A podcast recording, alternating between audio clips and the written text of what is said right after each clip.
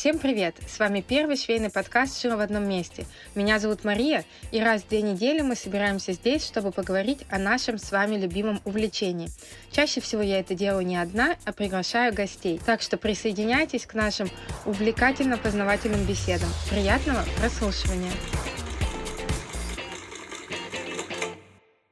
Как всегда, начинаем со швейных новостей. Их много сегодня, они радостны. Во-первых, я начала шить жакеты с кожи э, на хорошем все. Потому что я первый раз шью эко-кожу, второй раз в жизни шью жакет, и с эко-кожей вообще не понимаю, что мне делать. У меня какие-то проблемы с ВТО, я, видимо, слишком стараюсь, она становится мягкой, где-то морщинится. В общем, не знаю, сколько седых волос у меня будет, когда я его дошью, и это точно будет самый сложный швейный проект в моей жизни, сложнее даже, чем шуба. Но пока он на паузе, ведь я решила провести свой первый марафон по сторис, или точнее сказать, марафон. Я уже очень много лет веду блог, это мой образ жизни, и я знаю, что мои сторис нравятся очень многим людям, я веду их ежедневно, всегда нахожу о чем говорить, поэтому решила поделиться своими знаниями с другими. Приглашаю всех принять участие в моем марафоне, либо, если вы сомневаетесь, посмотреть прямой эфир, я выкладывала, какие сложности бывают при ведении сторис, и уже тогда решиться. Я пока не знаю, единоразовый ли это проект или будет повторяться. В общем, э, с 14 по 27 ноября пройдет мой первый марафон. Я очень волнуюсь. Мне хочется, чтобы как можно больше людей приняли участие. Потом обязательно расскажу вам а, по его итогам, э, как у меня получилось реализовать продажи, прогревы, самообучение. В общем, будет интересно. И вообще, жизнь интересная штука. Сейчас вы будете слушать э, подкаст с гостей Аней, а я послезавтра лечу в Москву на интенсив ткани, где она будет рассказывать про ткани и фурнитуру. В общем, когда я монтировала этот э, выпуск, я поняла, что информации здесь много, информация полезная. У меня получилось час двадцать, поэтому решено сделать две части по 40 минут. Первая выходит сегодня, а вторая выйдет не через две недели, а через неделю. Тем более я смогу вам в швейных новостях записать все свои эмоции после интенсива, что нового я узнала, как это вообще прошло, и вы дослушаете вторую часть разговора. Мне кажется, это будет очень классно. И я что-то к концу года развела такую бурную деятельность, что кроме марафона подкаста, который нужно продолжать выпускать, я еще хочу сделать делать э, набор новогодних открыток. Когда-то это было традицией, я рисовала каждый год акварельные открытки, потом что-то как-то выпало из процесса, и очень хочу в этом году вернуться, сделать в том числе и на швейные сюжеты, и просто новогодние, зимние. Осталось решить, как вообще это все уместить до конца года. Я надеюсь, что у меня все получится. В общем, пожелайте мне энергии и свободного времени, либо как-то понять, как более продуктивно использовать то время, которое у меня имеется. Ну все, давайте к беседе. Приятного прослушивания. Обязательно жду ваши реакции, комментарии на этот выпуск в социальных сетях. Поехали! Всем привет! Меня зовут Мария, и с вами швейный подкаст «Шила в одном месте». В общем, как вы знаете, за свое кармическое четвертое место я выиграла доступ в мастерскую и первым делом посмотрела все вебинары, и там я увидела одну потрясающую девушку, чей вебинар я просто влюбилась. Там была такая кладезь полезной информации, я сразу же э, залезла во все социальные сети, подписалась на нее и, естественно, э, предложила ей прийти э, ко мне в подкаст, потому что считаю, что такой информацией нужно делиться, и вообще все должны узнать такого эксперта, как Аня. У меня в гостях сегодня Аня Бекчурова, она же Птичкина, эксперт по материалам для создания одежды. Аня, привет. Маша, привет. Я очень рада, что ты меня позвала. И, наверное, было бы интересно рассказать предысторию, как я вообще у Вики оказалась, потому что это такая история про то, насколько наша швеечка маленькая, вообще малюсенькая. Там, на самом деле, была история какая? Я преподаю в крупной школе, наверное, название можно сказать, да, Fashion Factory School, я там 7 лет являюсь спикером, и преподаю все, что касается тканей. И у меня была ученица из Швейцарии, наша русская девчонка, она просто там давно живет. И, собственно, мы с ней подружились, начали общаться, потом уже там работали, я каким-то проектом ее привлекала. И потом она начала работать с Викой, и рассказала Вике про меня, и Вика меня пригласила. Ну, то есть она такой действительно просто ниточка за ниточку за ниточку тянет, и так хоп, и вот, собственно, ты меня там нашла. Забавно он так складывается. И обычно первый вопрос, который я задаю, это про швейный путь. И ты мне до записи подкаста сказала, что у тебя есть о чем рассказать. Ты шила. Я шила. У меня был такой период. Я вообще из э, fashion-индустрии, ну, то есть я изначально вообще в ней работала. Как только закончила университет, я сразу пошла по специальности и как бы сразу выбрала ту часть ту, ту индустрию, ту сферу, которая мне интересна. Так как в fashion е я хорошо пригождалась по своему образованию навыкам, я там и осталась. Но спустя там год четыре, наверное, нет, наверное, лет шесть, я выгорела очень-очень сильно. У меня было очень много командировок. Я свободно говорю на китайском, поэтому я всегда была таким человеком в компании, который постоянно ездил в Китай, там, на месяц, на две недели, на три недели, ездил по фабрикам, по производствам, которые занимаются, произв... ну, производят именно ткани или фурнитуры. Я очень сильно устала в какой-то момент mm-hmm. от таких поездок. Это очень забавно. Я не ездила никогда в отпуск, потому что у меня было так много поездок, что что, опять куда-то ехать? Нет, я дома посижу. В общем, я устала, уволилась, и купила себе швейную машинку и начала шить. И я помню, я месяц тогда сидела дома, шила как не в себя просто. Я не ходила из дома, ну только что-то купить там по мелочи, если нужно. Я не встречалась с друзьями, я сидела дома и шила, и шила, и шила. Я пошла на курсы конструирования, такая, о, отлично, тут через два дома как раз школа. И у меня был период, я долго шила, на самом деле. Дошло это все до того, что я пошла в итоге в британку уже на fashion-дизайн. Ну, то есть дошилась.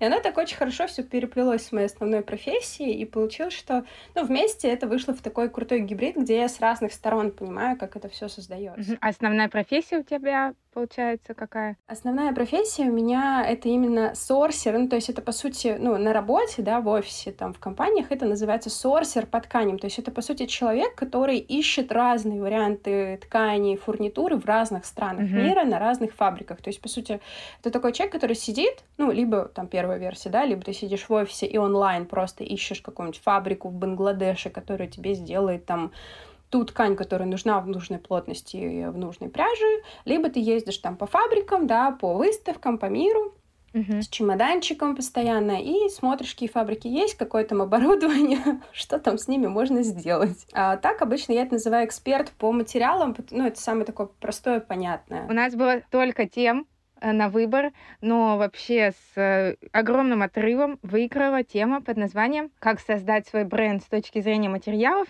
и какие ошибки э, делают начинающие дизайнеры». Две темы в одном. Наверное, поэтому люди выбрали такие, если что, сразу две. Вот. И мне кажется, что нет ни одного человека, который бы не подумал, особенно девушки, э, запустить свой бренд одежды. Я тоже что-то типа такого делала. Я не буду тебе рассказывать, чтобы не краснеть. Но это давно было в студенчестве. Вот. С тобой вот мы сегодня как раз хотим поговорить об этом. Как запустить свой бренд? с точки зрения материалов? Если говорить, как запустить свой бренд без, без второй части, я бы сказала, сначала изучить, как строить бизнес. Это то, это такая моя, извините, боль, с чем я часто сталкиваюсь с э, новичками. Допустим, грамотный человек, он э, да, изучил, да. он не изучил. просто решил шить. А с точки зрения материалов очень, ну, такой, такой мой личный мем — это очень часто люди, которые хотят именно создавать бренд, потому что когда ко мне приходит именно стартап, у меня есть, когда я работаю с крупными компаниями, там, с брендами, там, условно, среднего размера, есть прям стартапы, которые только начинают. Я начинаю вообще с вопросов, а зачем вам бренд и какая вообще цель, какие вы свои проблемы собираетесь, да, закрывать, там, миссия проекта, mm-hmm. то есть в чем вообще смысл? И в основном люди говорят, я так ткани люблю трогать, их трогаешь, это классно. И, и дальше вот эта вся история развивается. Вам магазин тканей, да, надо открывать? Да, да. И вот я обычно на этом говорю, стоп, зачем бренд? Забили вообще на одежду. Делайте магазин тканей это необходимо. Ну, как бы есть ниши на рынке, которые абсолютно пустые, их можно закрывать. И на самом деле у меня было такое несколько раз.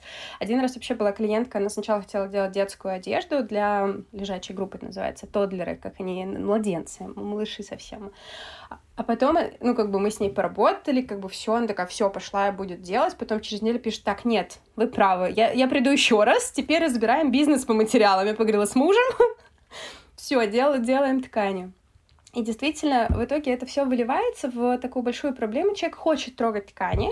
Дальше начинается история, что «а я буду сам выбирать, я лучше всех знаю». Но вот это, по сути, такая неправильная позиция, потому что ткани должны выбирать, ну, вообще это так, такое ужасное слово, называется худсовет, то есть, по сути, должна выбирать команда, и каждый участник команды абсолютно важен. И получается, когда человек такой, я люблю трогать ткани, я буду выбирать, я лучше всех знаю, это заканчивается тем, что ну, мы берем, ну, то есть, условно, представьте, что мы делаем там скульптуру, и мы выбираем глину, там, не знаю, гипс э, под нее. Мы должны выбрать правильный материал, иначе у нас получится какая-то, не знаю, жижа непонятная там на столе вместо скульптуры. Тут то же самое. Нужно понять, что мы берем. И каждая каждый винтик в этой системе со своей стороны смотрит. То есть технолог смотрит со стороны того, насколько вообще, как мы эту ткань будем шить, что мы будем с ней делать, поддается она в ВТО или нет. Есть ткани, которые вообще в целом можно сколько угодно с ними работать, они в ВТО не поддаются. То есть даже шов нельзя направить в нужном направлении, он возвращается назад. Отлично, что основатель выбрал эту ткань, потому что она ему нравится, она такая тактильная, приятная. Класс, как, что с ней делать? У нас такое было в работе. Конструктор смотрит с точки зрения того, сможет ли он создать ту форму и ту конструкцию, которую нужно создать, потому что есть материалы, которые, ну, априори не держат форму. И такое тоже бывает. Человек выбирает, говорит, мы берем эту ткань, идеально подходит, цвет такой красивый. Класс. Не держит она форму. Невозможно сделать нужный объем дизайнер смотрит а, с другой стороны. Он смотрит с точки зрения там, цвета, дизайна, концепции, ДНК бренда, идентики. Да, продукт менеджер сразу смотрит, продукт это менеджер, который контактирует потом с фабриками, которые шьют объем. Mm-hmm. Он сразу смотрит такой, так, стоп, что шелк вы выбрали? Цена пошива сразу будет в два раза дороже. Мы не поместимся в экономику проекта. Стоп. Нельзя это брать. Нужно взять что-то другое. Ну, то есть каждый со своей стороны смотрит. Я обычно со, смотрю со стороны того, где мы ее найдем, если она в нужных количествах. Это же здорово, что мы ее хотим. А если мы взяли ее на каком-то там складе стоков, там 20 метров, а нам нужно 200, и потом еще повторы хотим. Ну, то есть это утопия. Мы сделаем там 10 костюмов, а потом что? А что потом? А потом я буду искать аналог, которого нету нигде. То есть, да, и получается, что каждый винтик важен. И еще есть такой момент, про который забывают часто — да, про то, что я говорила, что есть некая азбука материалов и того, как одежда создается. Ну, то есть, условно, рубашка, ну, такая около офисная, да, из габардина не делается. Габардин испо... Это реальный кейс. Я нашла такую рубашку в очень крупном бренде. Она реально из того самого габардина, который используется для макетов. Это тот самый вот этот бирюзовый габардин. И на нем были кокосовые пуговицы. Слушай, про кокосовые пуговицы я слушала тебя. Я хочу тоже потом у тебя, когда до фурнитуры дойдем, ты рассказываешь такую вот э, идеальную схему. Просто как я понимаю, насколько я знакома с людьми, которые хотят запустить бренд, знаешь, как это выглядит? Они такие, я хочу запустить бренд. Э, покупают где-нибудь ткани поблизости, все находит производство, швей, шьют все, там нет вообще этого количества людей, которые ты сказала. Мне кажется, так действует, ну, наверное, 90% людей, которые вообще решили создать и, бренд. И тут, по сути, утопия, это, знаешь, заканчивается тем, что, ну, вот мы сделали первую коллекцию, ее невозможно продать, вот сейчас мы делаем новую. И я поэтому всех своих ребят, ну, кто новички, всегда учу, что, окей, конечно, нам не нужна команда там в найм сразу, но мы можем взять э, и купить время людей с экспертизой, сделать коллекцию с дизайнером, все обсудить, зафиналить, согласовать, и потом просто купить консультацию, собрать всех в команде и сделать вот этот худсовет вместе. И просто говорить, что там условно раз в месяц, раз в полгода мы собираемся, просто платим людям за консультацию и собираемся. То есть они просто нас э, коучат вот это время. Все, супер. И по сути, на самом деле, если считать, сколько уходит там денег на подобные консультации и сколько уходит, когда мы методом проб и ошибок идем сами, ну, я уверена, что пока мы Просто не просто так люди в университете учатся этому столько лет, а потом еще работают. Ну, то есть конструктор, допустим, когда выходит из университета, ему еще нужно, ну, хотя бы там 5 лет экспертизы у него должно быть, чтобы он был уже хорошим конструктором, нужна практика. А тут получается, что мы такие пришли, такие, да я тут шью месяц, я все знаю. Ну, нет, есть люди с интуитивным каким-то mm-hmm. пониманием материалов, и у них это хорошо получается. Но я таких на практике, честно, очень мало встречала. Нет, по-моему, я не встречала или парочку, ну то есть. Я вообще просто шью для себя, но даже я попадаю в эти ситуации, э, могу выбрать что-то вообще, что потом э, мне не понравится как в изделии или в работе или еще что-то, что я бы сама была не против, если бы кто-то мне рассказал, провел, знаешь, ликбез, да, что вот эту ткань лучше не брать. Вот когда э, кто-то хочет создать бренд одежды, я знаю, что многие э, просто обращаются в розничные магазины наши, которые есть, которые все знают в России, и просто закупают ткани у них. Вот э, как вообще грамотно э, построить с точки зрения закупки материалов? С точки зрения закупки, э, давай начну с основных ошибок. Э, основная ошибка — это человек выбирает ткани, он приходит без плана, такой, я пойду посмотрю. Любая закупка начинается с четкого плана. Ну, то есть, если мы говорим про систему, да, и оттуда мы уже дальше вычленяем то, что мы mm-hmm. можем себе взять в проект. В системе как? Сначала идет бюджетный сезон, бюджет на закупку, есть бюджет на пошив, там на э, маркетинг условно, есть бюджет на закупку. И мы смотрим, что мы можем себе позволить. Потом мы берем нашу коллекцию. Есть такое понятие, как таблетка коллекции, то есть это такой листик А3, где все модели, которые у нас есть. И мы смотрим, угу, mm-hmm. значит, у нас столько-то денег, столько-то изделий. Очень часто, с чем я сталкиваюсь, это не состыковка реального бюджета и количества изделий. Там 40 изделий на разработку и 100 тысяч на все это удовольствие. Так, стоп. Мы делаем три изделия.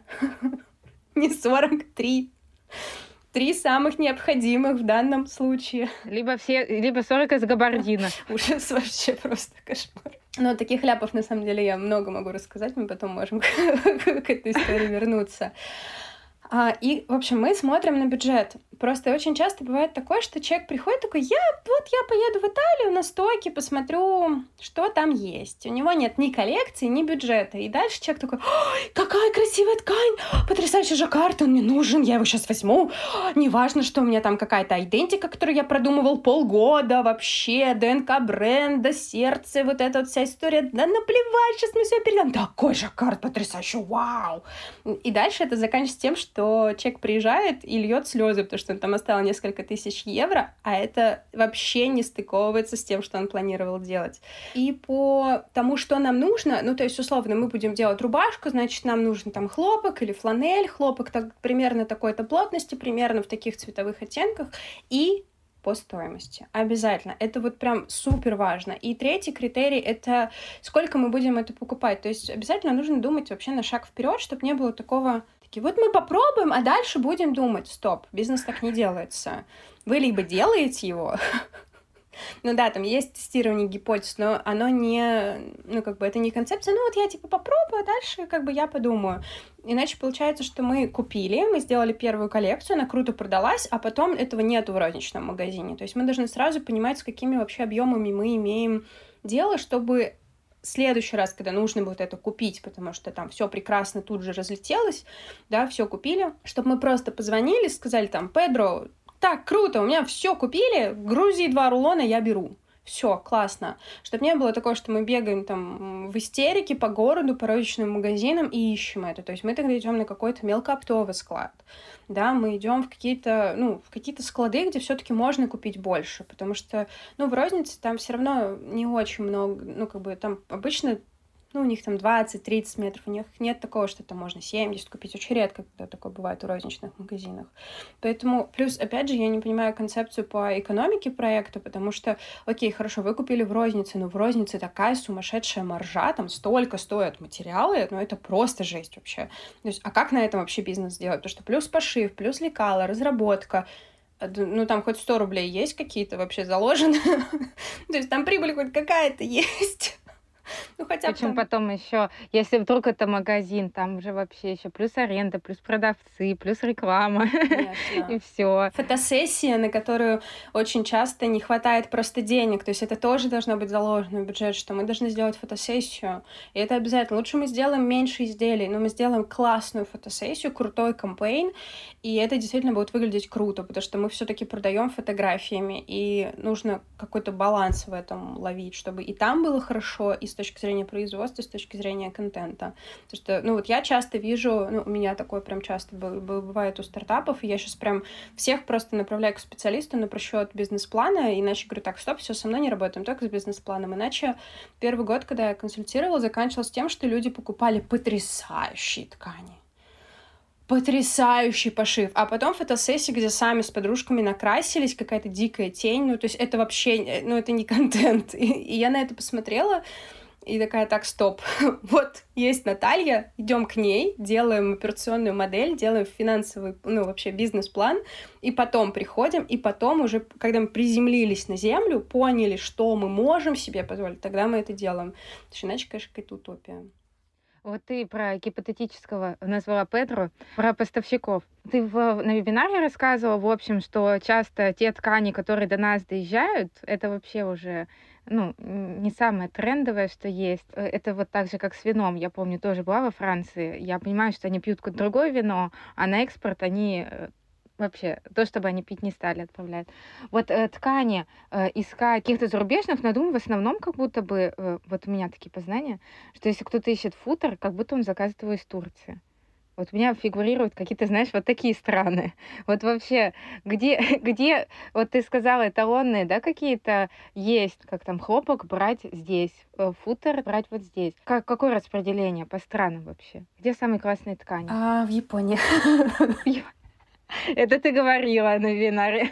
Давай я расскажу какую-то хронологию, чтобы было понятно, как вообще я дошла до жизни такой, почему я сразу отвечаю Япония. Оно как получилось? Ну, я специалист по ведению бизнеса с китайским регионом по первому высшему образованию. И я работала в Китае, и есть такой стереотип, я его прям часто э, слышу от создателей брендов. В Китае есть все то же самое, что во всех других странах, но за копейки. Не надо мне вот это рассказывать, там есть все. И пока я работала только с Китаем, я работала у крупного поставщика материалов, кто продает ткани в опте в России. И я, ну, в целом, я постоянно была в Китае, я в России очень мало проводила времени на тот момент. И мне, правда, казалось, что в Китае можно найти все. Но потому что вы приезжаете на главную выставку по тканям, просто для понимания, вот у нас там та же самая интерткань, ну, окей, там два павильона, ну, три павильона, хорошо, там последние годы прям хорошо было, они там много турков нагнали, спорный, конечно, вопрос, кого конкретно они нагнали, можно было Пало поинтереснее сделать, ну, как бы ладно, окей, как бы есть организаторы выставки. А там вы приезжаете на выставку в Шанхае, в Китае, там 11 павильонов, и у вас от первого до последнего едет гольф-кар, и он едет, наверное, минут 10. И каждый павильон в два раза больше, чем вся интерткань. Ну, то есть это просто огромное количество фабрик. И действительно складывалось впечатление, что да тут все есть. Вот фурнитура, отдельный павильон фурнитуры, там несколько тысяч фабрик. Да там все есть. Вообще я все найду, все, что можно. Потом, ну, мне надоело работать с этим рынком, я решила попробовать что-то другое. Думаю, ну, у меня хороший английский, пойду в премиум. И дальше я начала работать с Европой, там, с Бельгией, с, э, с Кореей начала работать. А потом я попала в бренд, ну, я мечтала туда очень долго попасть, это Гранж, э, наш русский бренд, это, по сути, это бренд мужской одежды, это, по сути, наш локальный ответ Stone Island, очень технологичному европейскому бренду, и он действительно равнозначно такой mm-hmm. же крутой и технологичный. И тут ну, собственно, я когда приходила, я уже знала всех, все, все фабрики, с кем они работают, в том числе поэтому я хотела там работать. Я начала уже работать с фабриками, с которыми мы до этого знали друг друга, но не могли работать, что очень дорого, потому что Япония — это вот самое, по сути, одно из самых дорогих. И я начала работать с Японией, и я поняла вообще дзен.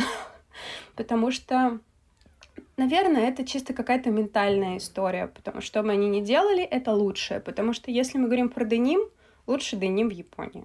Если мы говорим про курточные ткани, то там, по сути, три фабрики в мире, которые делают, ну, четыре, ладно, в разных странах, которые самые крутые. Но самое топ это Япония. Если мы говорим про сорочечные ткани, это Япония. Если мы говорим про трикотаж, вот самый крутой футер в Японии, и такого нет Ни в Португалии, ни в Турции, нигде больше ничего даже подобного этому нет. Ну, то есть оно все равно вообще не, не, ну, вообще не сравнивается никак. Как футер может отличаться? Ну, в смысле, в чем его качество, в чем его отличие? Давай расскажу на, на примере, сейчас не про Японию. Я, когда еще училась в университете, я работала в компании Louis Vuitton. Мне посчастливилось работать в таком прям в mm-hmm. классном отделе. И э, я, когда пришла, мне выдали униформу. То есть там обязательно все сотрудники, неважно, ты в магазине, ты в офисе, ты на мейке работаешь, ты работаешь, ну, только прям отдельный офис, который прям совсем отдельным зданием стоит, там можно, там, как бы, свои законы. А у нас все работали в униформе. Я прихожу, мне выдают униформу, и дальше мне рассказывают, что что бы я с ней ни делала, она не выйдет из строя. И там раз в какое-то время, как с какой-то периодичностью, можно отдавать все в химчистку, вот кладешь сюда, подписываешь одежду, и как бы потом ты ее из шкафа здесь вот на вешалке чистую забираешь. И у меня есть черная футболка и белая футболка. И я работала там в одиннадцатом году, и я до сих пор их ношу. И белая, все еще белая, она не желтая, она не серая, она не растянулась, она не потеряла форму. А черная, все еще черная, рибаны, горловина, ну, как бы, она абсолютно точно такая же. Она не вытянулась, она не потеряла форму, она петрушкой такой не стала. Ну, то есть она четко держит форму. Все как было, как сделано было тогда. И я ношу ее в хвост и в гриву, и ту, и другую постоянно. То есть это моя основная вообще футболка по жизни под свитер. Она такая слим, ну, то есть тогда же все ходили такие очень в облегающей одежде. Но под свитер я надеваю вот все эти годы. И это про то, что качество может быть разным. Мы привыкли к турецкому футеру, потому что это единственное, что нам показывают на самом деле. Mm-hmm. И тут ну, какая-то, не знаю, заговор, что ли. Ну, видимо, исторический рынок просто так сложился, что в целом у нас, ну, я ученикам всегда говорю, что важно понимать, что у нас меньше одного процента мирового ассортимента в России есть. Ну, то есть мы сидим, по сути, вообще без материалов, такие, о, вискоза, как классно, я нашла вискозу, когда весь мир уже там вообще с другими материалами работает, а мы такие, вискоза, класс, я такая, отлично. Но это не поймешь, пока ну, не увидишь это все. И в чем суть вообще японских материалов? Они работают с совершенно другим сырьем. Ну, то есть, это, знаешь, это вот как с питанием. Ты можешь купить какие-то хлопья, не знаю, мюсли с пальмовым маслом, дешевые, а можешь пойти и купить какие-то с хорошим составом, там, органик, где все четко, и у тебя там, ну, условно, ты будешь выглядеть совершенно по-разному через там несколько месяцев, когда ты будешь есть какую-то качественную еду или какую-то очень дешевую еду. Тут ты будешь вся такая отечная, расплывчатая, непонятная, а там ты будешь без отеков, нормально выглядеть. Ну, то есть это вот, по сути, то же самое. И тут, когда делают, когда делают трикотаж, одно дело мы берем какой-то во-первых, если говорить вообще про хлопок, там несколько сортов самого цветка. Разные сорта цветка дают разного качества нитку. И хлопок очень, собственно, почему вся fashion-индустрия вокруг этого хлопка крутится, потому что это очень капризный цветок, ему нужно очень много воды, очень сухой климат должен быть, очень жаркий, и в разных странах растет разное сырье. Исходя из того, какое сырье мы берем, мы получаем разного качества нитку, из которой мы потом делаем трикотаж. Ну, то есть у всех наверняка есть какая-нибудь дурацкая промо-футболка, которую вы постирали, и она тут же закаталась катушками. Здравствуйте, узбекский хлопок. Не то чтобы я против как-то, но это вот эта история, когда мы берем очень плохое сырье. Прям, ну, совсем. Это знаете, как, ну, вот можно дом строить из кирпичей, можно из панельных плит, а можно взять такие поломанные кирпичи и сказать, да нормально сойдет, я сейчас сделаю, у меня там есть какая-то клей, сейчас я моментом это все сделаю. Ну, вот и мы получили дом, который вообще неустойчив. То есть тут то же самое, когда мы берем длинноволокнистый хлопок, который дает длинную нитку. А, и в целом у нас, ну, как бы, мы ее можем по-разному закрутить, мы можем по-разному ее обработать. У нас получается полотно из таких стабильных кусочков да, стабильных частей. А когда мы берем хлопок, который в целом, ну, он сам по себе слабенький, маленький, несчастненький, он не может дать такое сырье, он не может дать такую нитку, то у нас получается вот эта история там с пилингом, с тем, что быстро изнашивается ткань. И японцы используют самое топовое сырье. Да, это самый дорогой материал, но действительно вы делаете эту футболку, ей вообще все равно, вообще она все по жизни глобально. Но мы не видим у нас японские ткани, да? Можно? Можно где-то? К сожалению, нет. Понятно. Нам... Нет. У меня можно посмотреть, у меня есть образцы. Нам остается только мечтать. Можно погладить их, посмотреть и поплакать. Ну, очень жалко на самом деле, потому что Ну, вообще так, если говорить про рынок, там, ну, окей, ладно, бренды, там своя экономика, э, как бы это, ну, таким материалом может себе позволить только премиальный сегмент, который делает дорогие вещи. Окей, они могут себе позволить, но у нас в основном принято делать не премиум, а все таки что-то mm-hmm. подешевле. Хотя, на самом деле, как бы в целом свою нишу можно найти в разных ценовых категориях.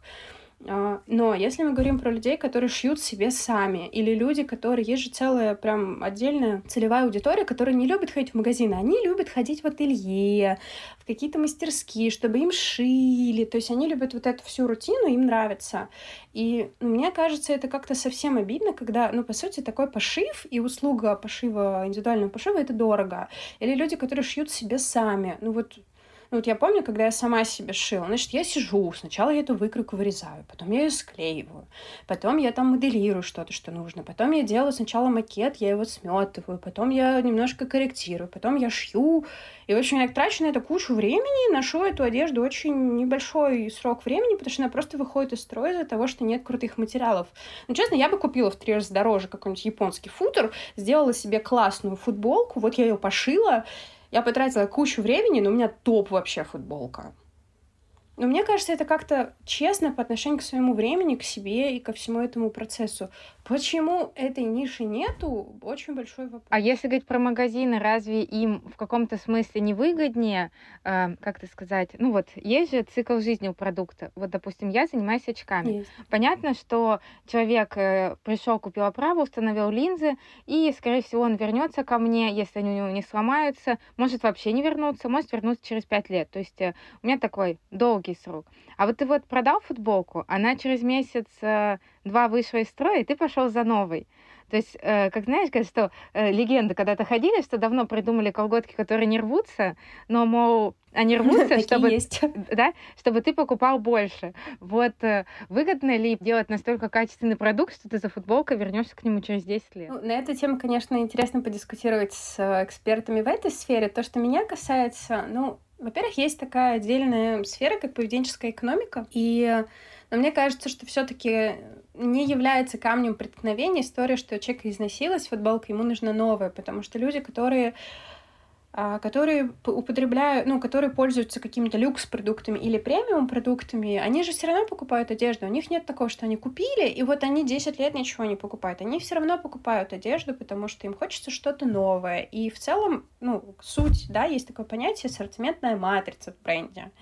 И суть правильной ассортиментной матрицы в том, что человек постоянно к тебе приходит и хочет что-то новое, ему интересно. Есть помимо там основных коллекций, есть какие-то лимитированные дропы, коллаборации, разные там какие-то прикольные кампейны, тематические какие-то э, капсулы. И это, собственно, для этого и сделано. То есть, ну, нет такой утопии, что вот ты пришла, вот, допустим, очки, мы делаем там крутые линзы, и вот все, и ты больше не захочешь. Завтра ты стиль поменяешь, тебе будут нужны другие очки, и ты придешь такая, блин, классно, мне нужны другие. Или ты захочешь кому-то подарить. Ну, то есть суть в том, что если клиент доволен твоей продукцией, он твой. Ну вот, допустим, у меня есть бренд одежды, я про него не рассказываю у себя в блоге.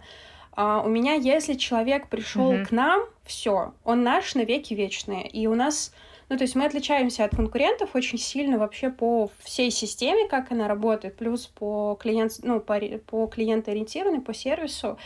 И у меня одежда, которая, ну, она вообще не изнашивается. То есть девчонки в ней очень много лет могут ходить. Но суть в том, что они приходят и говорят, так классно, такой потрясающий пользовательский опыт. Сейчас ты так разрекламировала, что мы все захотим узнать, что у тебя за бренд одежды, чтобы одежда не, не, не изнашивалась. И мне приходят и говорят, так круто, я не пользуюсь больше никакими юбками, я хочу еще одну такую, другого цвета. Просто потрясающе. Офигенно, она не мнется, ее можно стирать в машинке, она быстро сохнет, а в ней очень комфортно комфортно двигаться, и я ношу ее и сюда, и туда, и по назначению, и вот здесь, и на свидание, и вот здесь, вау, класс, хочу еще.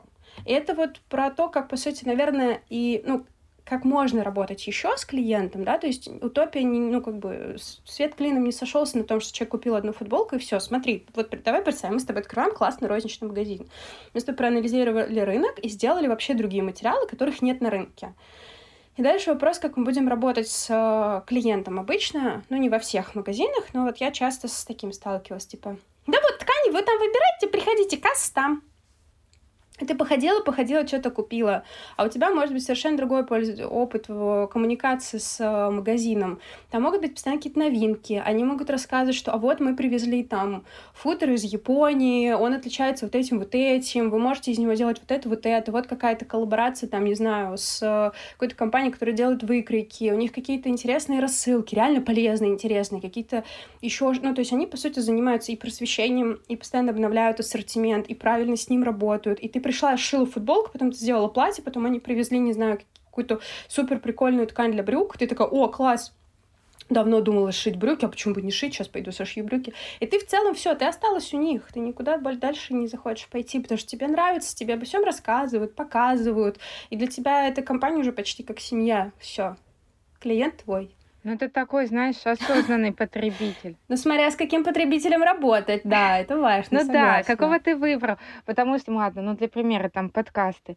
Я вот когда начала в январе его, у меня вообще куча людей вообще не знала, что такое подкасты. И они начали писать там, я начал слушать благодаря вас. То есть ты еще параллельно просветительскую работу проводишь. Ну, то есть ты должен рассказывать, да. чем материалы эти лучше, почему нужно заплатить дороже. И я понимаю, что ты знаешь, с одной стороны, целая миссия научить людей, что не обязательно покупать футболку. Ну, кстати, после вот этих всех э, экологического движения многие стали задумываться, да, про эту футболку из H&M, которая стоит, там, не знаю, сколько, 3 доллара, кто ее шьет, из чего она сделана, и как-то, ну, я надеюсь, что... И чем она обработана, и насколько токсична для человека, который ее носит. Оп, что у вас астма? Ой, вот ты говорила про ткани, допустим, которые не поддаются ВТО. Э, вообще, как, в принципе, выглядит работа потом? Бренд должен сшить какой-то тестовый образец, не знаю, или как, или ты уже уверена в тканях, потому что, мне кажется, некоторые шьют из тканей, и потом сами удивляются, что потребитель купил, а он у него там, не знаю, закатался или еще что-то. То есть ты должен этот образец как-то э, постирать, не знаю, посмотреть, как он живет. Нельзя же так сразу начать его продавать. Нельзя. Давай расскажу конкретный случай. Почему нельзя? Нельзя, но все так делают. А, ну, они за это платят. Давай я расскажу про случай, который у меня был в работе. При этом мы работали с очень крупным клиентом. Ну, то есть, они продают тысячи экземпляров, тысячи, ну, там, десятки тысяч экземпляров. Они делали комбинезон. Ну, такой, знаешь, для детей, э, которые ходят в садик, вот этот утепленный комбез зимний теплый. Да. У меня сегодня э, дочь пошла в нем в садик. Вот, вот. Пол комбинезон. Его, его делают обычно из курточной ткани, да, то есть это ткань для верхней одежды. Часто какие-то отдельные части могут делать там вставки из более, ну, такого жизнеустойчивого материала, там из нейлона, mm-hmm. могут достать какую-то кордуру, короче, там много разных вариантов. И я не знаю, как они конкретно разрабатывали. Я занималась поставкой ткани для, для этой коллекции. Как бы вся ткань прошла через нас. Мы провели стопроцентную проверку качества всего сырья, что пришло под этого клиента. Клиент отшивает партию, продает. У него потрясающая продажа, потому что он очень давно на рынке. И потом у него 90%, 90% приходит с возвратом. Люди через там неделю-две начинают приносить эти комбинезоны и говорят, что стоп, они все в катушках, это невозможно носить. Ну и вообще как бы странно, что ну, обычно ткань для верхней одежды, они не закатываются. То есть это очень какие-то редкие mm-hmm. случаи, когда вообще очень неправильно было продумано ТЗ для ткани. Ее неправильно произвели, о чем-то mm-hmm. не подумали. То есть это прям, ну, это не футболка. И они реально приносят, и все, что ниже колена, вот реально все в каких-то таких зацепках, катушках, оно все закаталось, такие круглые катушки. Я как раз в этот момент ехала в Китай, а так как я говорю свободно китайском, я с фабриками прям дружу. Ну, то есть мы прям действительно такие кореша, которые там могут обсуждать очень много вопросов. И я пишу как раз на фабрику, с которой я дружу, говорю, можно я... Мы производили ткань на другой фабрике, а у этих своя очень сильная лаборатория, я стажировалась в этой лаборатории. Я пишу владельцу фабрики, говорю, у меня тут такая ситуация нештатная по работе, можно я привезу образцы ткани, и мы у вас с вашим технологом на базе вашей лаборатории поработаем и протестируем их на оборудовании. Просто ткани, на самом деле, их не от балды делают, это большой технологический процесс, есть mm-hmm. отдельная лаборатория. И они прям, у них своя в, внутри компании лаборатория. И я приезжаю, привожу комбинезон, привожу куски с этих рулонов, мы, мы ставим, э, чтобы проверить пилинг, есть такая машинка, у тебя получается, ну, представь, как CD-диск, только у тебя сверху и снизу. И вот эти два CD-диска трутся друг об друга по кругу. И ты ставишь там 7 тысяч оборотов, 13 тысяч оборотов. Ну, то есть 13 тысяч оборотов — это несколько часов она крутится вот так друг об друга. И в целом, если у тебя ткань подвержена тому, что появились катушки, ее пилинг, да, называют, то в целом оно запилингуется очень быстро. Ну, прям реально там 3-5 тысяч оборотов, оно уже будет все прям такое.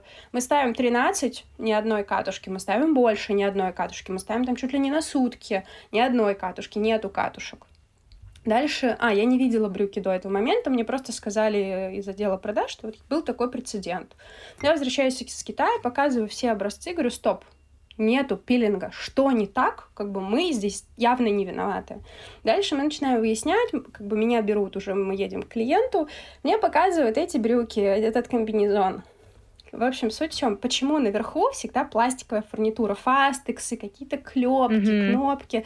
Они поставили велкро, это липучка, лента липучка. Она есть мягкая, она есть жесткая, она есть разной жесткости, там огромное количество вариантов, есть супер технологичные, которых почти нет в России, к сожалению, которые там вообще супер мягкие обе стороны и ничего нигде они не портят.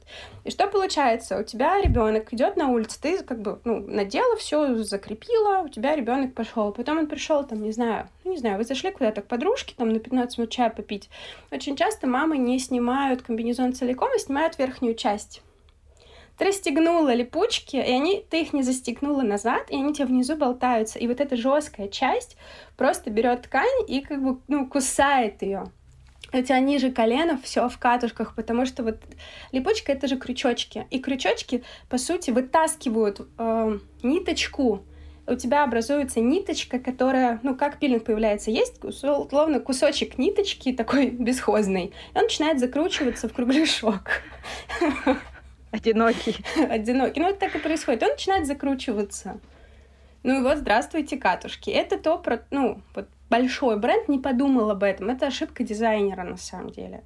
И вот это, как бы, да, про то, как вообще нужно создавать одежду. Ну, то есть сначала мы должны, чтобы технолог посмотрел, проконсультироваться с технологом. Он обычно берет кусок, там 40 на 40 сантиметров, идет к себе на рабочее место, прошивает утюгом там делает несколько манипуляций, смотрит. Он может взять постирать ткань домой на разных режимах. Конструктор смотрит с точки зрения того, насколько вообще с ней можно сделать то, что нужно.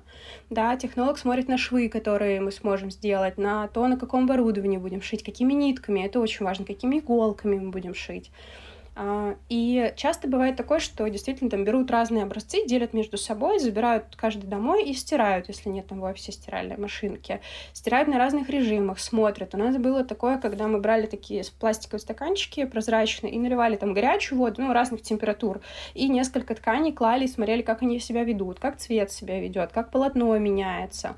То есть это такой первичный тест, который обязательно должен быть. Потом нужно отшить изделие, и по-хорошему кто-то должен походить в нем. Причем лучше, да, и лучше выбрать mm-hmm. всегда есть в команде человек, который убивает вещи очень быстро. Вот нужно вот этого вычислить. Вот это наш это лучший сотрудник. Вот. Ты отдаешь этому человеку, условно там вы сделали свитшот. Человек надел рюкзак, и у него запеленговалась вся часть делямки.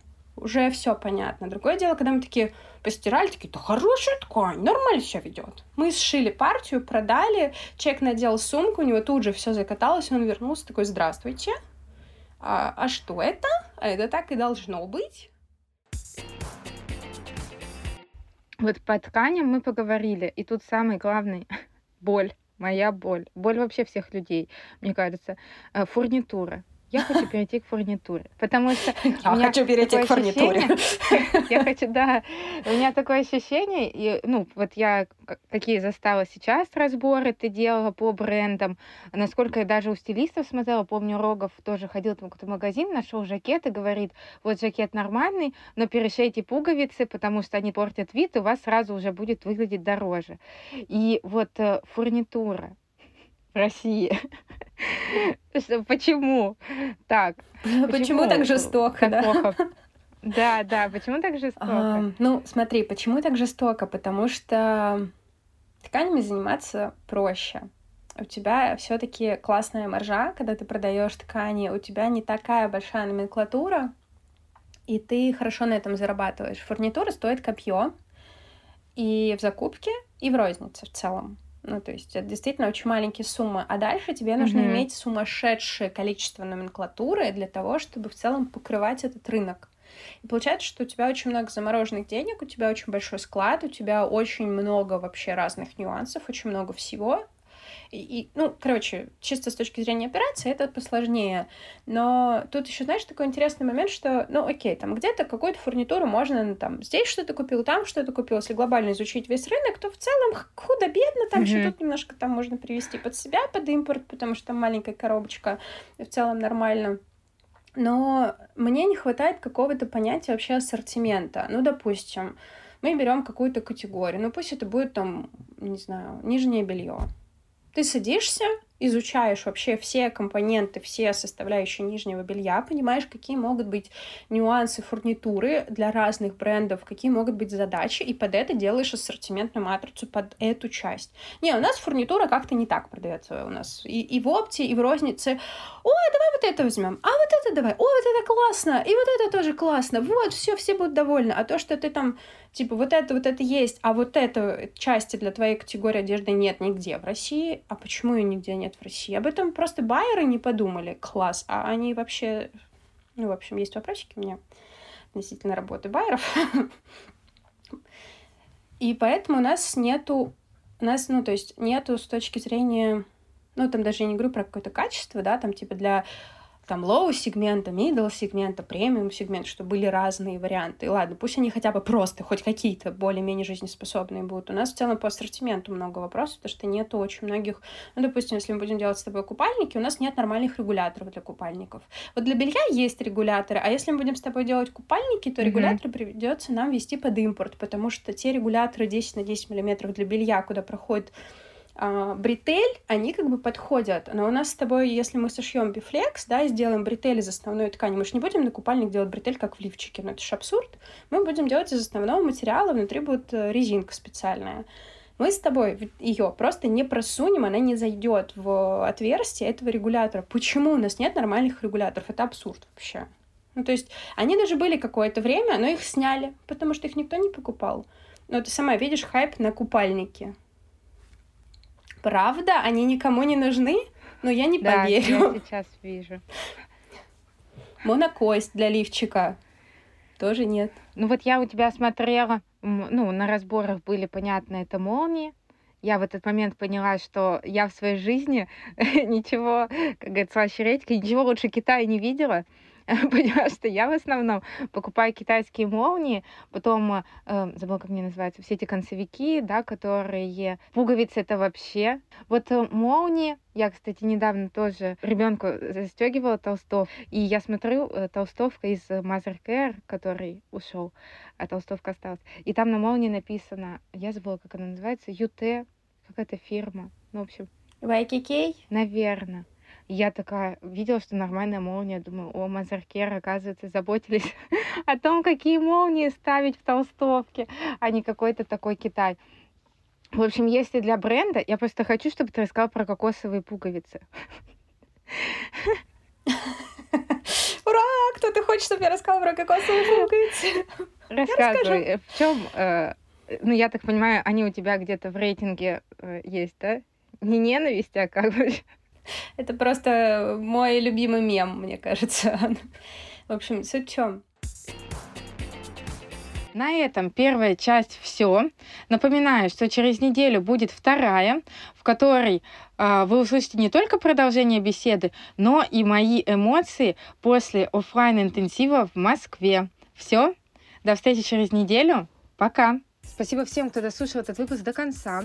Подписывайтесь, оставляйте отзывы, ставьте лайки, делитесь моим проектом в социальных сетях, делайте репосты этого выпуска. И, конечно, подписывайтесь на мои социальные сети и профиль подкаста. Ну все, до встречи через две недели. Пока-пока.